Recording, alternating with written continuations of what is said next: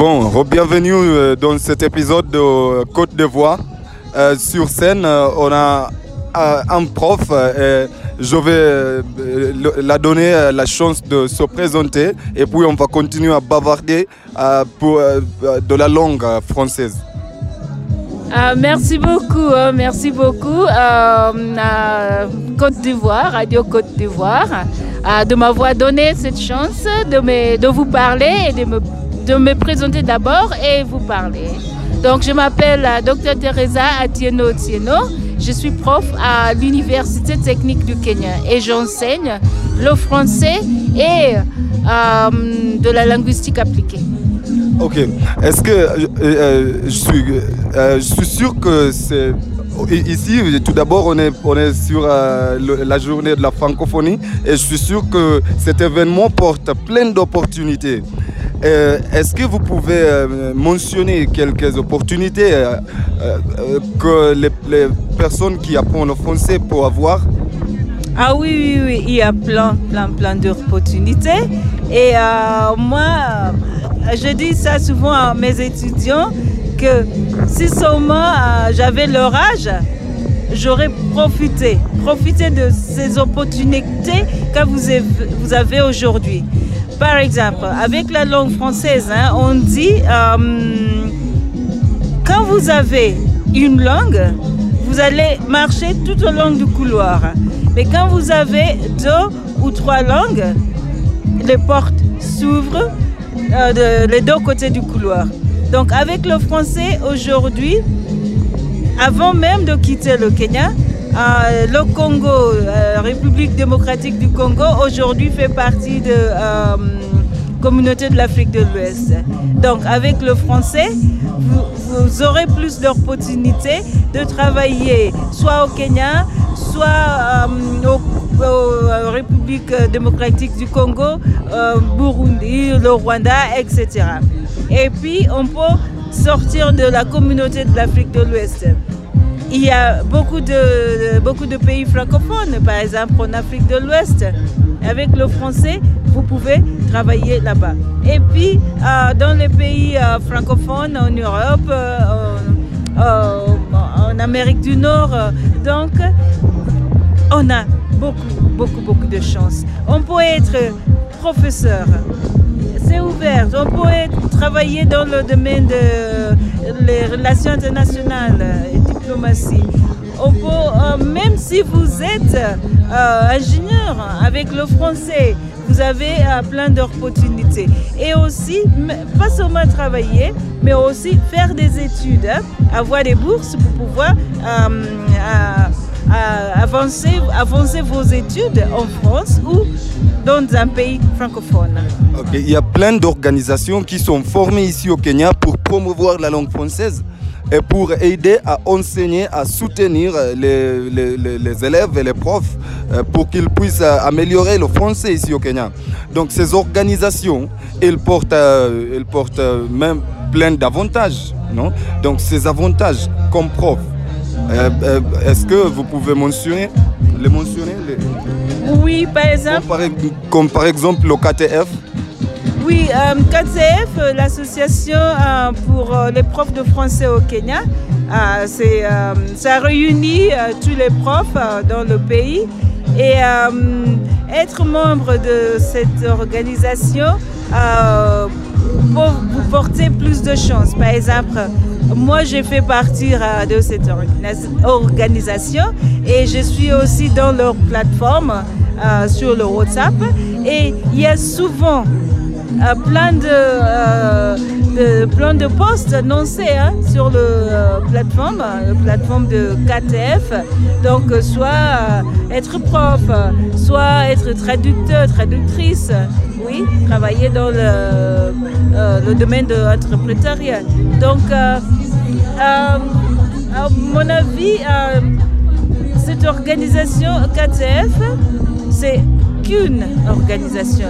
Après, on a d'autres organisations qui euh, essaient de promouvoir la langue française. Euh, je peux parler de euh, si euh, je, je monte euh, le grade euh, Nations Unies, qui a son siège ici au Kenya. Donc, euh, je peux parler de mon propre étudiant qui a trouvé du travail aux Nations Unies grâce à, la langue française. Oui, et tout à l'heure, on a entendu Chris aussi qui a témoigné que grâce à la langue française, elle a pu trouver du travail au sein des Nations Unies. Aujourd'hui, on est, on est à Mitato, c'est un village francophone. Est-ce que tu penses qu'on doit avoir plein de ces, villages ici, euh, ici au Kenya? Ah oui, tout à fait, tout à fait. Même on a partagé une fois avec Chris, elle m'a dit oui, oui, oui, donc il vous pouvez même avoir euh, un village comme ça euh, chez vous. Et j'y pense souvent parce que par exemple la maison de mes parents, et juste au village, comme ça, il n'y a rien qui se passe là-bas. Mes parents ne sont plus là-bas. Donc, euh, pourquoi pas euh, avoir euh, une, chose, une chose pareille Et il y a plein de, villages hein, qu'on peut commencer à, ces activités pareilles hein, pour pouvoir aider les jeunes donc là, je parle de jeunes et même euh, les personnes âgées. Tout à l'heure, on a vu les parents des jeunes qui euh, apprennent le français ici au village parce que elles aussi, surtout les femmes, hein, j'ai pas vu les hommes, mais les femmes qui veulent euh, parler le français comme leurs enfants. Donc moi, je peux vraiment soutenir hein,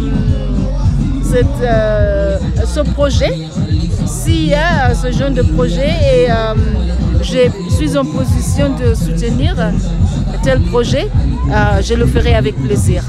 Ok, donc euh, les fans de Côte d'Ivoire euh, sont, sont plusieurs, sont nombreuses actuellement. Parce que donc on a les adultes, les élèves, les débutants, les, les, qui ont avancé leur langue. Est-ce que vous avez quelques conseils que vous pouvez les donner? Ah oui, la langue et, tout. Par exemple, euh, on peut parler de la langue française parce que c'est ça qui nous réunit ici aujourd'hui. Mais pour moi, la langue est très importante. Parce que si on n'a pas une langue, on ne peut pas euh, avancer les autres domaines. Par exemple, pour enseigner les mathématiques, il faut avoir une langue de mathématiques. Donc la langue française est très très très importante. Et si on peut commencer à enseigner les petits, euh, ce sera l'idéal.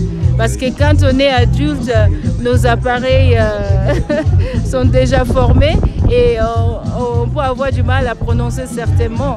Mais quand on est jeune, on vient de voir les enfants de Mitaato ou les enfants de Ngong Uruma ou euh, Konabrook, la façon dont ils s'expriment, ils s'expriment avec, euh, avec euh, une sorte de, comme je peux dire, euh, facilité, est-ce que c'est, si on peut dire comme ça, c'est facile pour eux et ils n'ont pas honte, même si ils font des fautes, ils n'ont pas honte, c'est pas comme nous, les adultes.